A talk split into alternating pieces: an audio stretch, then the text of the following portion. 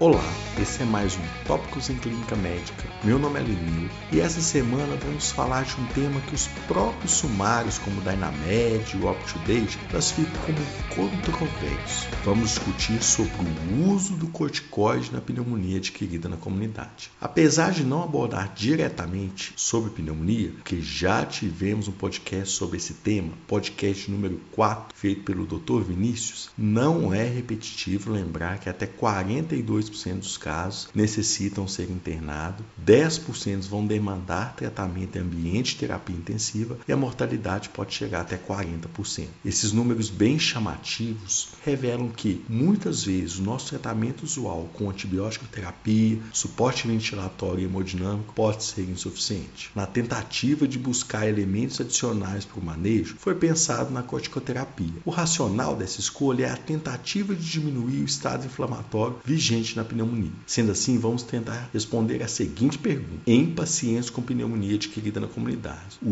uso de corticóide associado com tratamento usual, em comparação somente com tratamento usual, será que conseguimos reduzir mortalidade, tempo de internação, a chance do paciente evoluir para ventilação mecânica ou choque? Ou será que vamos aumentar infecções oportunistas, sangramentos digestivos, hiperglicemia, dentre outros eventos adversos dessa classe. Quando você inicia a busca por essa resposta nos sumários como UpToDate, NanaMed, citados, ou pela Sociedade Britânica de Pneumologia, todos ressaltam. Se usar corticóide para todo mundo que tem pneumonia, vamos acarretar mais danos que benefícios. Mas para alguns subgrupos de paciente, o corticóide proporciona benefícios importantes sem malefícios impactantes. Mas Lineu, quem são esses pacientes? Qual é o tamanho desse benefício e o quanto eu posso confiar nele? Para responder essa pergunta, a melhor evidência disponível é a meta-análise da Cochrane de 2017. Nessa revisão, foi visto que o corticoide não reduz mortalidade geral, mas nos pacientes graves houve uma redução de mortalidade importante, traduzido com um NT de 18. Entendeu? Mas quem são esses pacientes graves? Apesar de haver heterogeneidade entre os estudos sobre critérios de gravidade, a maioria considerava aqueles que demandavam de oxigenoterapia, CURB ou PSI elevados acima de 2 ou classe 4 ou 5. Para quem não sabe o que é CUB ou PSI, que são guias de predição prognóstico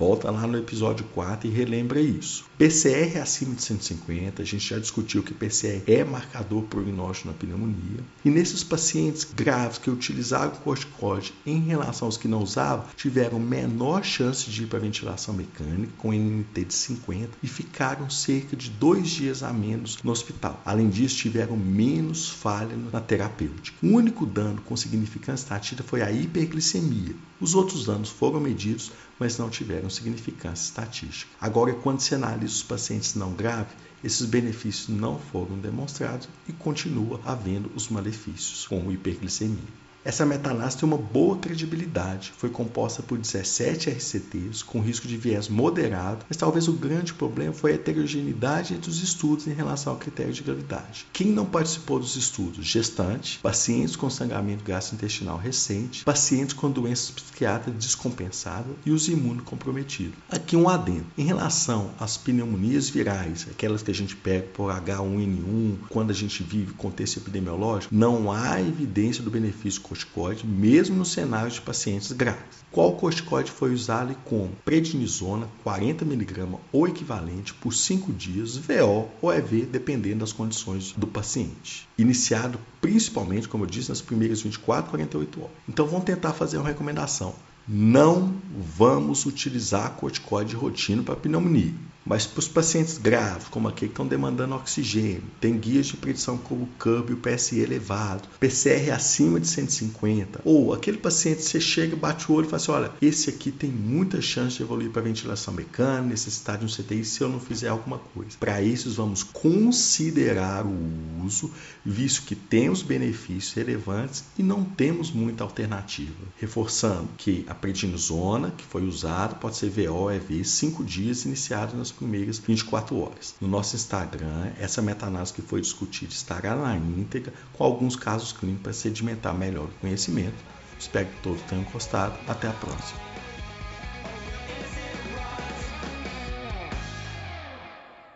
Gostou do podcast? Quer receber os novos episódios do Tópicos no momento em que eles forem publicados, no seu dispositivo e sem precisar fazer nada? Basta assinar o Tópicos em Clínica Médica no Spotify, no Deezer ou no seu agregador de podcast favorito. Não deixe também de acompanhar nosso canal no Instagram, o arroba Podcast, onde nós vamos publicar as referências dos episódios, além de material complementar para ajudar no aprendizado. Lá também é o canal de comunicação com a nossa equipe para fazer comentários, críticas ou até para sugerir pauta para os próximos episódios. Até a próxima semana.